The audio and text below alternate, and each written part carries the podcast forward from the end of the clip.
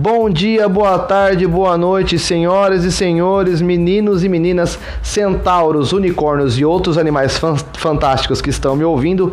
Esse é o Som Testando e é um prazer estar aqui com vocês. Lembrando que qualquer interesse, assunto e outras coisas que vocês queiram falar, conversar comigo, é só me seguir nas redes sociais, beleza? Arroba no Instagram e no Twitter, tá legal? Bom, eu gostaria de agradecer a todos pelas interações e pelos conselhos durante essa semana, que, porque isso tem me motivado muito para eu estar tá continuando aqui, tá? Para estar tá fazendo isso aqui mais uma vez. Então, vamos que vamos, que a gente tem muita coisa para conversar e muito obrigado mesmo a todos vocês que conversaram comigo e me deram dicas e, e outras e conversaram sobre os outros assuntos comigo, beleza? Vocês foram de muita diferença aí para eu estar tá aqui mais uma vez. Bom, eu resolvi essa semana aqui separar algumas notícias que movimentaram toda a semana e a gente vai conversar sobre isso. Então vamos embora, começou, esse é o som testando. Bom, vamos começar aqui com a primeira matéria da, do dia, né? Que eu separei, que aconteceu essa semana. Bom, aconteceu lá nos Estados Unidos. O Jeffrey Tubin, ele é jornalista e comentarista jurídico do canal CNN. Ele achou ter silenciado a videochamada para bater aquela marota. O problema é que ele não silenciou de verdade. E aí, durante uma reunião por videochamada da emissora de rádio WNIC, me corrijam se eu estiver falando errado, para cobertura das eleições dos Estados Unidos, o Tubin acreditou ter silenciado o aplicativo onde estava fazendo videoconferência. E foi visto por todos os colegas na reunião se masturbando, cara. Ele foi suspenso da revista de onde ele trabalha, que é o The New Yorker, e também foi ele foi afastado, vamos dizer assim, da CNN. A CNN, por sua vez, alegou que ele só pediu uma folga para resolver problemas pessoais. Bom, depois de tudo isso, a própria o, o próprio Jeffrey veio a público e soltou uma nota dizendo que ele se desculpava pelo que ele tinha feito, que ele, ele imaginou mesmo que ele tinha silenciado o aplicativo. E ele inclusive pediu não só desculpas para todo mundo que estava trabalhando com ele e na reunião, como para a mulher dele, para a esposa dele, para a família, pelo que ele tinha feito. Bom, fato é, Jeffrey Tubin não vai cobrir nada dos debates, nem da, da, Eu acho que não tem mais debates agora, né? Agora só é a, a eleição. Mas ele não vai acompanhar a corrida eleitoral agora no finalzinho, porque os canais resolveram afastar eles, acharam melhor.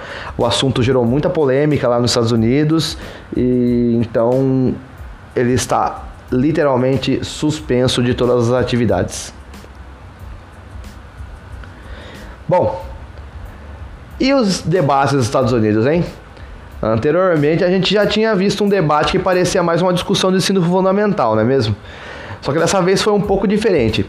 Esse foi o primeiro debate que teve uma mediadora mulher negra, a Kristen Welker, que inclusive depois do debate ela foi elogiada até pelo Trump, porque ela conduziu muito bem o debate, né? Que ela inclusive manteve o nível do debate que foi menos acalorado do que o que a gente teve anteriormente, onde o Trump só sabia interromper o Biden.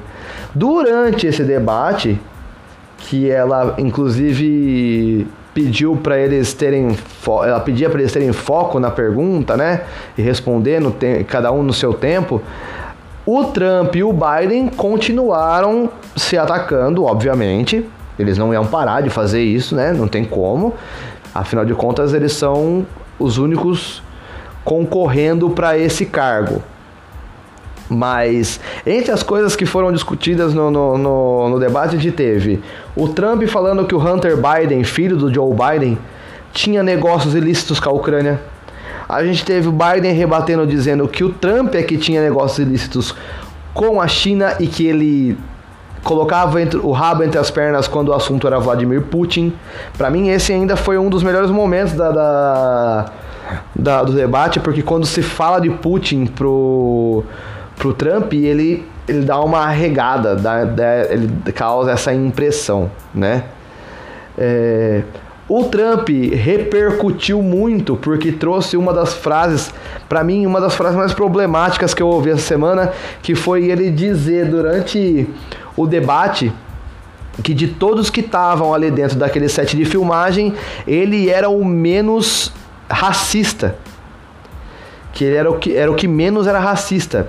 E o Joe Biden, por sua vez, retrucou dizendo que em inúmeras chances ele teve não só a chance, como praticou o racismo com as palavras, falando sobre os mexicanos, falando sobre negros, falando sobre o movimento Black Lives Matter, entre outros assuntos.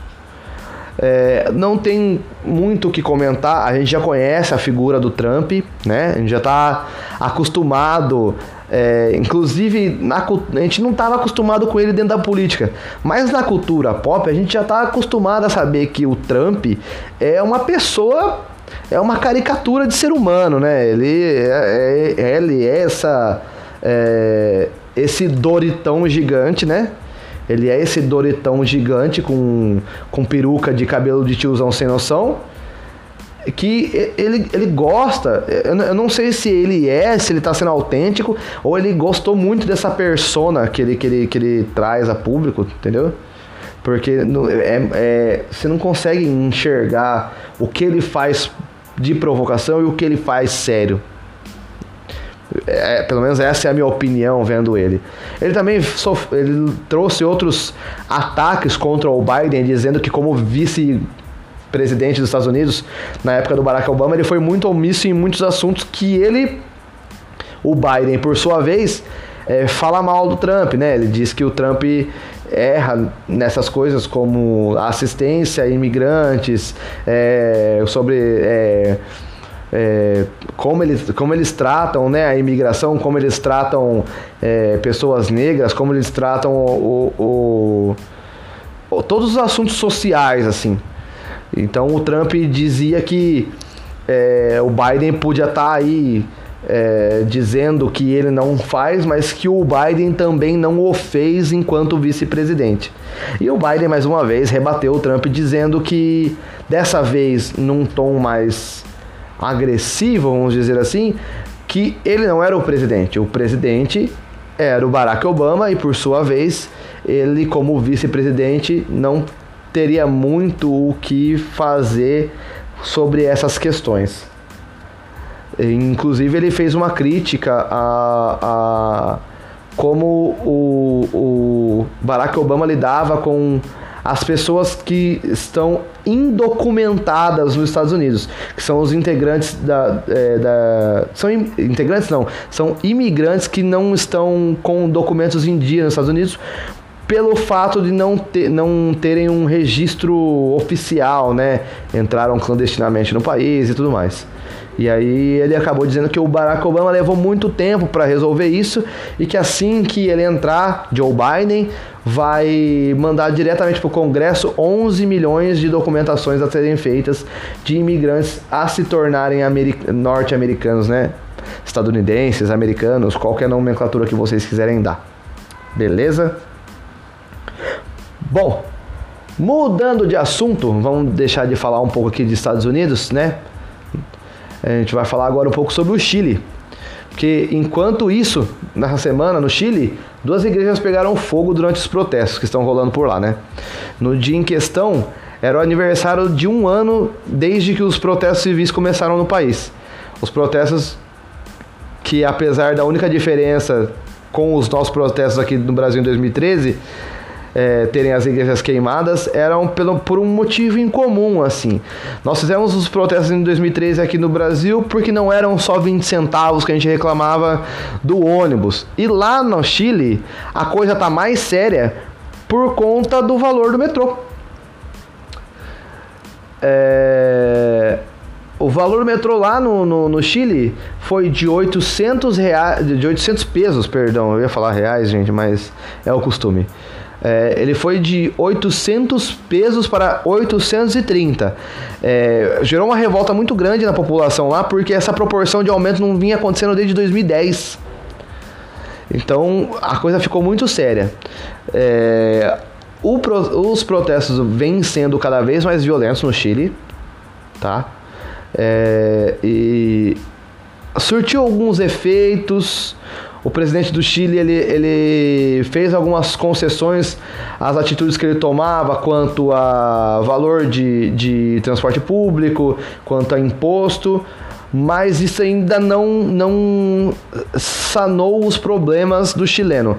Os chilenos continuam nas ruas, continuam fazendo os protestos e a violência continua acontecendo contra os chilenos. Mas aí o que acontece? Por que, que a gente está falando das igrejas aqui? Porque aqui no Brasil, é lógico que o Jair ia usar as igrejas queimadas para falar de cristofobia, né? Ele e a turma dele, todos os eleitores dele, resolveram inundar a internet com postagens falando que existiam mais de 13 igrejas queimadas e não eram duas, que isso era cristofobia, que as pessoas estão indo para a rua para ter o direito de fazer isso, entre outras coisas que a gente sabe que o Messias vai falar e ele ia usar porque é, para uma pessoa que falou de cristofobia no, na videoconferência da ONU, não ia ser muito diferente dele estar tá falando isso é, por conta das igrejas queimadas no Chile. É, eu andei dando uma pesquisada, procurando né, sobre fatos ou fakes, e eu acabei descobrindo que as igrejas que as pessoas estão espalhando por aí, porque existem, existem algum, algumas fotos circulando, algumas matérias circulando, dizendo que mais de 13 igrejas. Em uma das matérias que eu li, on, pelo menos 11 igrejas dessas matérias que estão circulando foram sofreram atentados e queimadas em 2018 por outros motivos que não, não me cabe aqui. Também eram protestos, mas eram outros motivos. E Aí o que acontece? Pesquisando mais a fundo, a gente descobre que o governo chileno estava passando um pano, mais ou menos, porque uma das igrejas foi queimada com a ajuda de um cabo do exército chileno. O rapaz tem 21 anos de idade, ele é cabo no, no exército, ele é Segundo, segundo o, um dos ministros do governo chileno, ele, ele é mecânico de avião. É o que o cara quis dizer que ele era, mecânico de avião. Mas ele é um cabo do exército, né? Trabalha na aeronáutica, ele tem 21 anos e ele estava envolvido entre um grupo de cinco pessoas que pôs fogo em uma das igrejas. É, o cabo foi expulso já, ele não está mais no exército e ele tá prestando ele vai ter que prestar contas duas vezes ao mês para as autoridades lá no Chile. Ele foi acusado por desordem pública, é, ele foi enquadrado na lei antibarricadas do Chile. E também ele, ele foi enquadrado por colocar em perigo a saúde pública, visto que as igrejas pegaram fogo. Ele não foi o único preso, tá? Ele foi preso junto com o grupo. E aí me cabe aqui que é, eu vi muita gente em comentários querendo passar um pano e dizer que estão colocando a culpa no, no, no cabo. E aí levantaram a questão pro, pro governo chileno e o governo chileno respondeu que é, tem muita gente dizendo que ele estava infiltrado para desqualificar a, a manifestação e que isso era uma grande mentira. Bom, Mentira ou não, o fato é que os protestos continuam rolando com força total no Chile. É, provavelmente eles não acabem esse ano, porque o governo lá vem sendo muito criticado pelas atitudes que toma, pelos aumentos de impostos, de, de valor em tarifa. E, e mais uma vez é, causa-se a impressão de que existem infiltrações do governo durante os protestos é, civis por conta de, de, de, dessas coisas. Não é a primeira vez que encontram militares dentro dos protestos e tudo mais.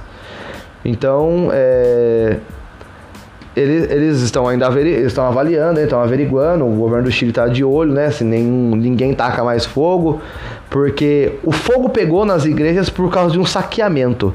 Eles não tacaram fogo assim, chegou e pôs fogo. Saquearam-se as igrejas e eles colocaram fogo na sequência. Então, é, o problema maior disso é que quanto mais isso acontece, mais o Chile vem reforçando o exército na rua e, e a violência está aumentando cada vez mais porque o povo chileno não quer abaixar a guarda para isso. O, o Chile já não via protestos de, desse calibre desde 90, quando acabou a era Pinochet lá. E, que foi uma ditadura muito pesada, né, pro chileno. Então, vamos aguardar mais notícias aí e ficar de olho. E para você aí que é contra fake news e, e toda essa, esse, essa galera que, que gosta de espalhar discórdia, mesmo que do jeito errado, fiquem de olho. Se vocês virem qualquer notícia, qualquer postagem falando sobre é, cristofobia no Chile, é, não é sobre cristofobia, é sobre uma, uma coisa muito maior. Beleza? Bom, vamos lá. Voltando para Nova York. E essa é estátua da Medusa do movimento Me Too, hein? Para quem não sabe, o movimento Me Too começou quando o Harvey Weinstein é, foi acusado de estupro e de, e de assédio sexual lá nos Estados Unidos. O Harvey ele é um, um produtor de cinema e várias, várias mulheres começaram a denunciar os abusos que passaram por ele. Essa, é, é, essa estátua da, da Medusa, que o movimento Me Too colocou em Nova York, está situada exatamente numa praça, num, num parque, que é de frente para o tribunal onde o Harvey foi condenado a 23 anos de cadeia. Ela foi colocada no dia 13 de outubro lá. E o idealizador dela é, ele é um argentino italiano. O nome dele é Luciano Garbatti. E ele falou que a, a estátua vai ficar lá por seis meses no local e que ela tem 500 quilos. É, a estátua, gente, é, quem tiver a oportunidade de pesquisar e procurar a imagem da estátua, a estátua da Medusa é, é uma das estátuas mais bonitas que eu já vi, assim. Por quê? Porque o, o Luciano Garbatti, o, o idealizador da, da estátua, ele quis representar todas as mulheres que passaram é, por, essa, por esse momento muito difícil que é o abuso sexual e o estupro. Por quê? A Medusa, para quem não sabe, né, na mitologia, ela sofreu a, a, a mesma coisa nas mãos de Poseidon e ela foi é, ela foi condenada a se tornar um monstro. É, então o Luciano ele, ele, ele fez a estátua de uma medusa linda, linda, ela tem um corpo esguio, tem um rosto liso, segurando a, em uma mão uma espada e na outra mão ela está segurando a cabeça do Perseu alegando que dessa vez quem venceu foi a Medusa e não Perseu. Ele ainda sofreu algumas críticas porque ele fez uma. É, eu deu dentro uma pesquisada. Ele sofreu algumas críticas porque ele teria feito uma mulher padrão nas imagens da sociedade. E ele explicou que não é questão de ser uma mulher padrão. A Medusa ela é vista pela mitologia como um monstro. Mas ela era uma mulher linda antes de se tornar um monstro. Então ele queria dar essa vitória para Medusa porque ele acredita que a Medusa tenha sido injustiçada, como todas as mulheres que passaram pelo mesmo problema e não foram ouvidas. Bom, fato é que a estátua é maravilhosa. Ela vai ficar lá por seis meses na, na, na, na praça para visitação e depois eles vão retirar. E eu, sinceramente, eu sei que não é meu lugar de fala, tá? Mas é, eu, eu fico muito feliz de ver essa, esse tipo de atitude acontecendo. Porque a gente tinha que é, é, tirar esse estigma da medusa, vamos dizer assim, do mundo, né? Dar mais ouvido pra, pra vítima porque muita, muito se fala de ah, mas a gente tem que dar ouvido para os dois lados até que se prove o contrário. E como eu falei no caso do Robinho no último podcast, gente, você acha que uma mulher fala que ela passou por isso porque ela quer falar disso? Porque ela gosta de falar disso? Eu não acredito nisso. Então é, é muito importante, né? É um marco Porque essa estátua, como eu disse, ela tá lá representando as mulheres que conseguiram colocar o Harvey Weinstein condenado a 23 anos de cadeia pelos crimes que ele cometeu. O Harvey Weinstein ele foi é, condenado em março, tá? Ele teve já a sentença dada. Então, é, muito obrigado aí, Luciano Garbati, ao movimento Me Too pela, pela, pela estátua em Nova York. Eu acho é, muito bom quando a gente tem uma intervenção cultu é, artística, né? Dessa maneira. Bom, agora vamos falar de coisa de, descontraída, né? Vamos falar de coisa legal, vamos falar de, de, diversão, vamos falar de futebol e vamos falar de cinema. Bom, a gente vai começar por futebol aqui. Saiu cha as chaves da Libertadores, né? Libertadores da América, para quem não sabe, o campeonato internacional mais importante das Américas. É, nós temos até o momento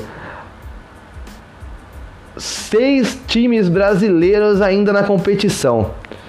Entre os times estão o meu amado Palmeiras, o Internacional de Porto Alegre, o Flamengo, o Santos e o Grêmio.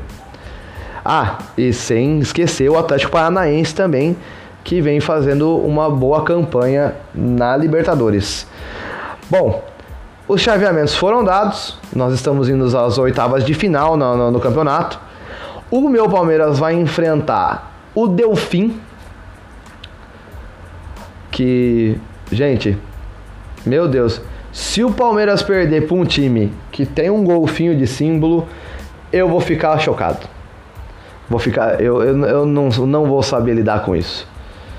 Bom, mas vamos falar de todas as chaves. O Palmeiras enfrenta o Delfim, o Jorge Wilstermann vai enfrentar o Libertar, o River Plate vai enfrentar o Atlético Paranaense o Nacional do Uruguai vai enfrentar o Independiente del Valle, o Guarani do Paraguai vai enfrentar o Grêmio, a LDU vai enfrentar o Santos, o Racing vai enfrentar o Flamengo e o Internacional o Boca Juniors. Todos esses confrontos vão começar nas semanas do dia 24, 25 e 26 de novembro e depois voltam a acontecer no dia 1, 2 e 3 de dezembro. Segundo o regulamento, todos os clubes da parte de baixo do duelo vão decidir em casa nas oitavas. Depois vale a vantagem para quem fez a melhor campanha na fase de grupo. O Palmeiras ele foi o primeiro colocado geral do, do campeonato todo, com 16 pontos, na frente do Santos no saldo de gol. Então na, na, nos próximos nos próximos é, nas próximas fases o Palmeiras decidir em casa. Tá beleza?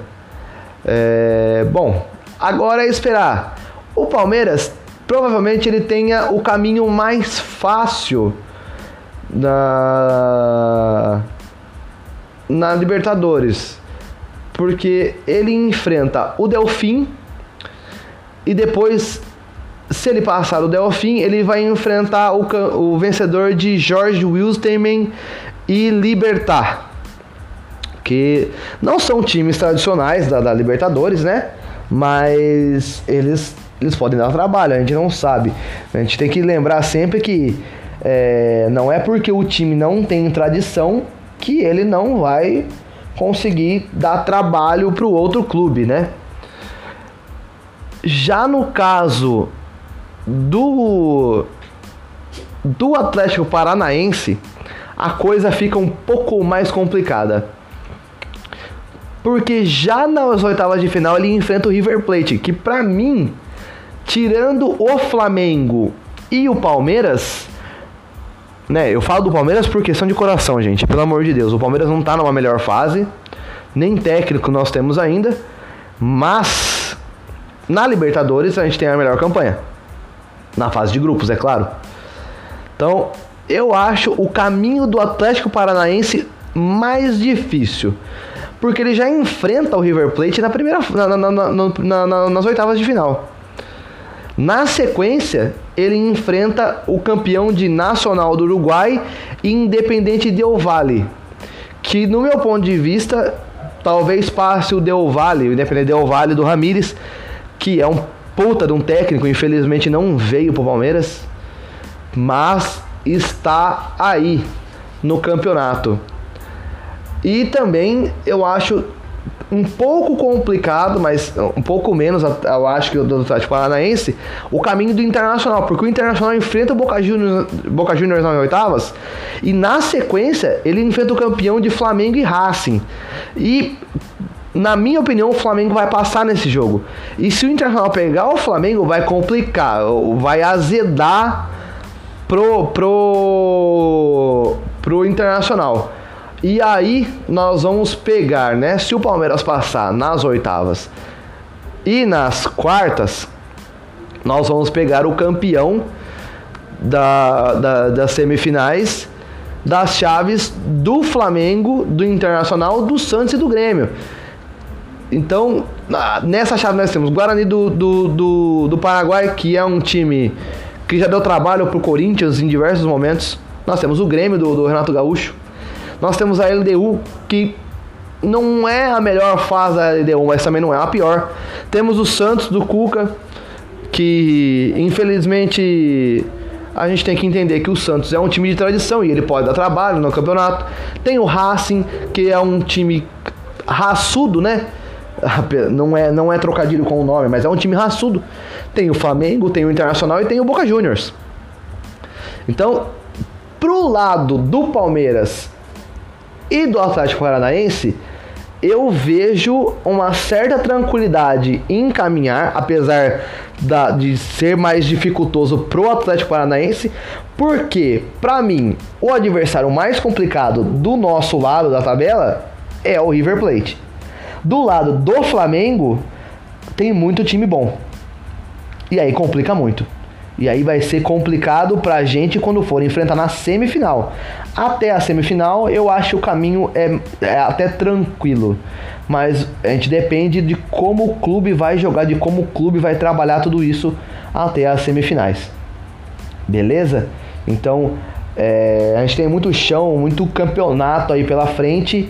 E vamos aguardar, vamos aguardar. O Palmeiras ainda está atrás de um técnico, não, não se resolveu. O Andrei Lopes está lá, tá, tá insistindo né, de interino.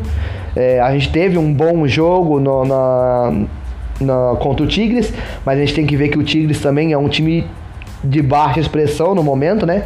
Ele não vem na melhor fase dele.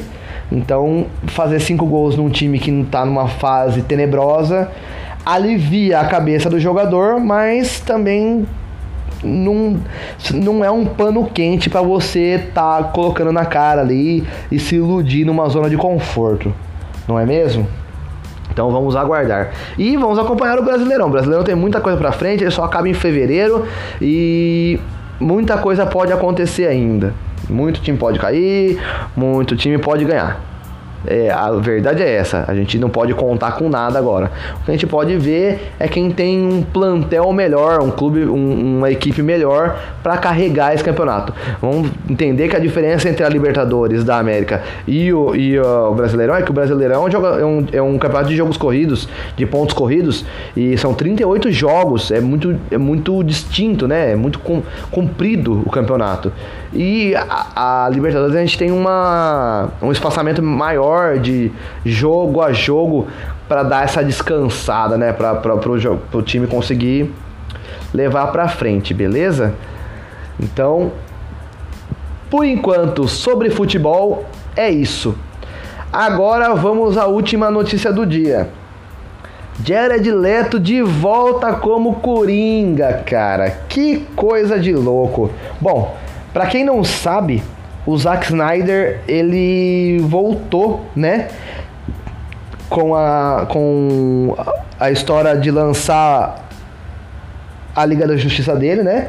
A gente teve uma, uma Liga da Justiça, no meu ponto de vista, a todos os decenautas, eu estou falando com, no meu ponto de vista é, de cinéfilo, tá? Eu não estou falando é, em, em questão de da, de como é a história da DC. É, eu acompanho DC Comics e Marvel Comics há muitos anos, são muitos anos, eu coleciono desde muito moleque, né? É, então, assim, eu entendo a rixa, a briga que tem entre as duas empresas, mas a gente tem que entender que, em questão cinematográfica, a Marvel Studios soube lidar muito melhor com a questão, até porque eu acho que a, a, partir do momento que a Disney comprou barato, o negócio começou a encorpar de verdade, né? Teve uma seriedade maior, talvez, para trabalhar o assunto, né? No caso da DC, eu acho que a Warner ela bagunçou muitas coisas, porque a, a, o Zack Snyder tinha acabado de sair das gravações do, do, da Liga da Justiça, porque eles queriam cumprir é, calendário e ele tinha acabado de perder a filha, a filha de, tinha se suicidado. E a gente tinha noção de qual era o projeto do Zack Snyder desde o Homem de Aço. Desde o Homem de Aço. Porque ele tem, ele tem aquele negócio, o Zack Snyder tem aquele negócio de colocar mais de deixar mais do deixar o caldo mais grosso, né, de deixar mais sério, de deixar a briga mais séria.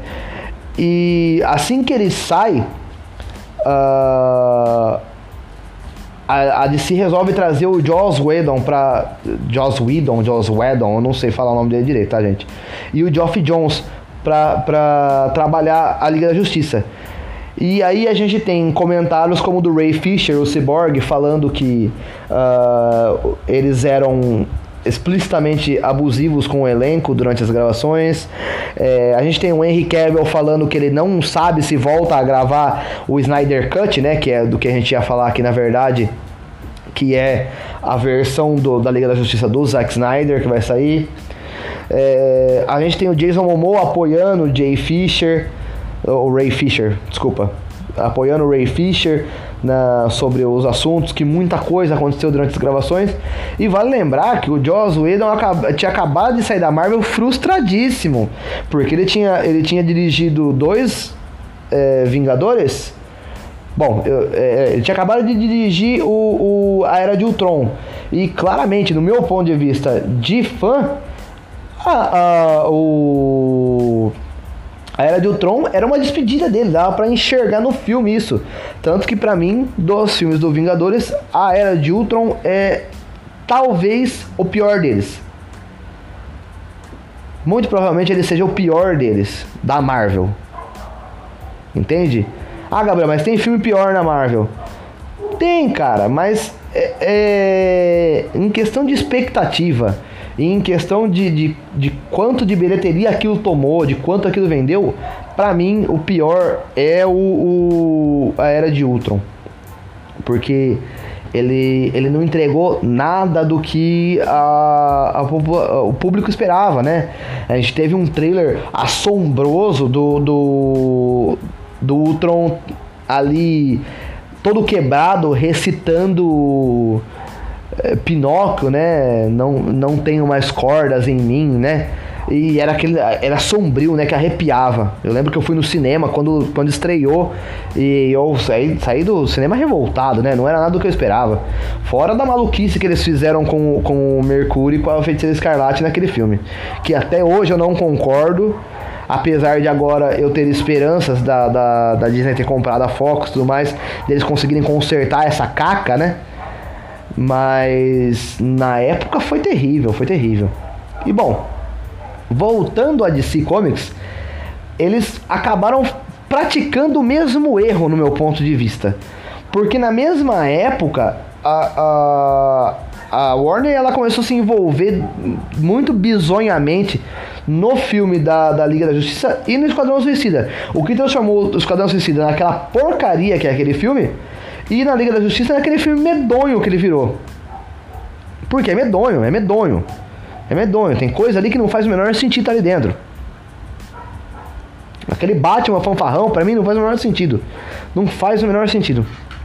Mas, como eu disse, o depois de toda aquela comoção, né? Release the Snyder Cut, né? Soltem o Snyder Cut eles conseguiram, é, né, o público conseguiu convencer a, a, Warner e a DC e eles vão finalmente soltar o Snyder Cut. Só que aí o Snyder voltou com a corda toda, né? Ele voltou pronto para fazer um, uma coisa muito maior do que já foi um dia. E agora vão ser quatro partes. Vai ser um filme de quatro horas, quatro horas de alguma coisa. Então será dividido em quatro partes na HBO Max. Gente. E aí? A gente sabendo que tá todo mundo voltando a filmar. O Ray Fisher voltou a filmar como Cyborg. A, a menina que faz a Mera vai filmar também. Vai, vai filmar algumas, algumas cenas. E o nosso querido Bruce Wayne do queixinho do queixinho de bunda vai voltar também com o nosso querido Ben Affleck. E aí, para minha surpresa, essa semana eu pego uma notícia do Omelete dizendo que eles vão eles chamaram Jared Leto para gravar as partes do Coringa, partes que não tem no filme. Já vista, não existe no filme Coringa. Mas eles vão gravar cenas adicionais do Coringa, o que me leva a crer que eles vão aumentar em muito a mitologia da Liga da Justiça. A gente tinha noção de que tinha o Coringa, a gente tinha noção do porquê. Do, de. Noção não. A gente tinha mais ou menos ideia do que o Coringa tinha feito, né? Antes da Liga da Justiça, porque tinha aquele uniforme, né? do todo escrito hahaha nele lá e tudo mais. Então tinha-se a ideia do Coringa, mas não, a gente não viu o Jared Leto no filme, né? ele não existia. E bom, eu, eu não sei o que esperar, eu não, eu não sei o que dizer, porque é, aquele Coringa do Leto, apesar de eu gostar muito do ator, eu admiro muito o Jared Leto em todos os filmes. É, Mr. Nobody, é, no, no, Clube da Luta, que ele é um papel pequeníssimo, mas ele já é, já é um puto ator ali.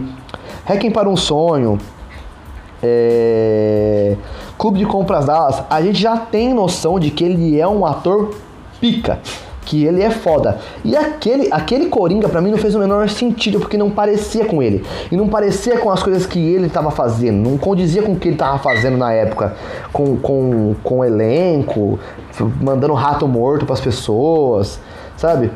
E eu fiquei, fiquei esperando aquele, aquele ledgernismo, né? Tipo, ele encarnar o Hit Ledger como, como aconteceu no, no Cavaleiro das Trevas do Christopher Nolan, que para mim, olha, eu não, não gosto de falar isso depois de ter visto o Rockin' Phoenix, mas para mim é o melhor Coringa, porque ele faz mais sentido na, na, na mitologia Batman do que o Arthur do do Joker do Rockin' Phoenix. Apesar de eu, se eu for pegar de todos assim e analisar cinema mesmo, o Rockin' Phoenix é disparado o melhor, né? Ele, ele, ele, ele, ele é uma pessoa, é uma pessoa completamente diferente ali. Então, é esperar para ver, é esperar para ver. Vamos torcer para ser um Coringa muito melhor do que a gente viu no Esquadrão Suicida, não é? E que os deuses das histórias em quadrinhos consigam é, dar uma luz na cabeça do Zack Snyder e ele faça um filme que faça todos nós virmos aqui e dizer: Eu errei, Zack Snyder, você é um deus. Tá legal? Bom, esse foi o nosso giro da semana. Eu espero que vocês tenham gostado. Me desculpa por qualquer momento que eu tenha me atrapalhado aqui, qualquer situação é, que eu tenha travado. Eu ainda estou aprendendo a lidar com isso aqui. Vamos aprender a lidar juntos, não é mesmo? Eu vou ficando por aqui. espero que vocês todos tenham uma, um ótimo fim de semana, uma ótima semana daqui pra frente e tchau!